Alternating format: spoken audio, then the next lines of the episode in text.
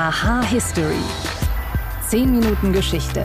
Ein Podcast von Welt. Frohe Weihnachten und herzlich willkommen zu dieser kurzen Weihnachtsfolge von Aha History.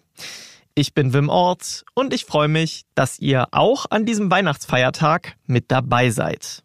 Na, wie oft habt ihr das hier schon gehört dieses Jahr?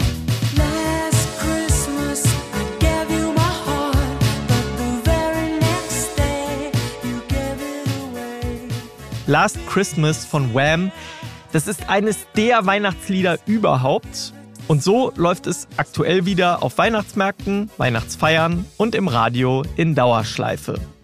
Ich habe mir mal angeschaut, wie es eigentlich entstanden ist und ob es ein direkter Hit war. Werbung Neulich wieder zu hören bekommen, Aktien, Börse, Sparpläne, das ist nichts für mich. Ich verstehe ja nichts von Wirtschaft. Das ist die teuerste Ausrede, sich nicht um sein Geld zu kümmern. Bei 10% Inflation, da kannst du ja quasi schon in Echtzeit zuschauen, wie dein Geld an Wert verliert. Aber das Beste ist, um sein Geld clever anzulegen, da musst du kein Diplom in Wirtschaft haben. Aber vielleicht solltest du reinhören bei Defner und Chapitz. Wirtschaftspodcast von Welt. Mein Name ist Defner, Dietmar Defner. Mein Name ist Chapitz, Holger Chapitz. Wir streiten als Bulle und Bär jede Woche um die Wahrheit. Wahrheit. Und wir wetten auch darauf. Immer wieder dienstags, überall, wo es Podcasts gibt. Und freitags auch sehen um 17.45 Uhr bei Weltfernsehen. Werbung Ende.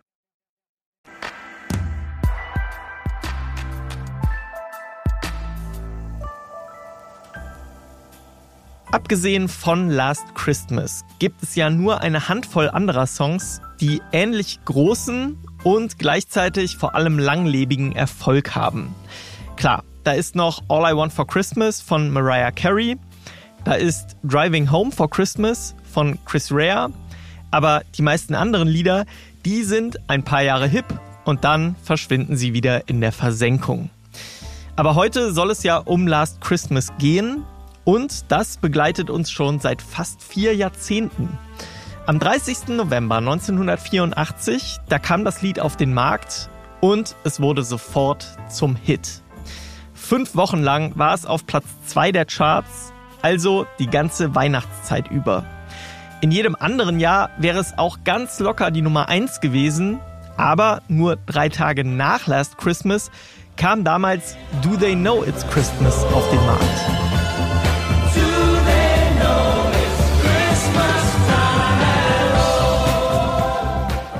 Der massenmedial perfekt vermarktete Charity-Song wurde damals zur schnellstverkauften Single der gesamten britischen Chartgeschichte und ließ Last Christmas keine Chance, obwohl Wham damals allein im ersten Jahr 1,6 Millionen Singles von dem Lied verkauften.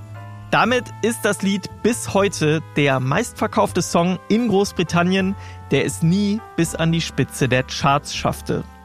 Gelohnt hat sich das Ganze dennoch, denn das Lied, das George Michael in seinem Kinderzimmer geschrieben hat, das brachte ihm, verschiedenen Berichten zufolge, rund 8 Millionen Euro ein pro Jahr.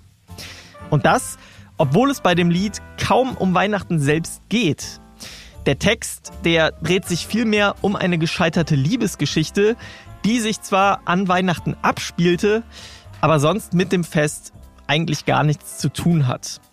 Im Jahr nach dieser besagten Geschichte, da treffen sich die beiden Protagonisten nun mit jeweils neuem Partner wieder und einer der beiden spürt ein neues Aufflackern der Leidenschaft. Außer dem Zeitpunkt und dem Titel ist Last Christmas also ein ziemlich normales Liebeslied und hat mit Weihnachten an sich nur wenig bis gar nichts zu tun. Der Text von Last Christmas ist also wenig weihnachtlich, als Weihnachtshit ist das Lied mit seinen Glöckchen aber trotzdem kaum noch aus unserer Welt wegzudenken. Ich hoffe, ihr alle habt schöne Weihnachten, ob nun mit oder ohne Last Christmas. Und ich hoffe, ihr kommt gut ins neue Jahr. Wenn ihr mögt, dann könnt ihr Aha History vor dem Jahreswechsel noch einmal hören. Ich freue mich, wenn ihr dann wieder mit dabei seid.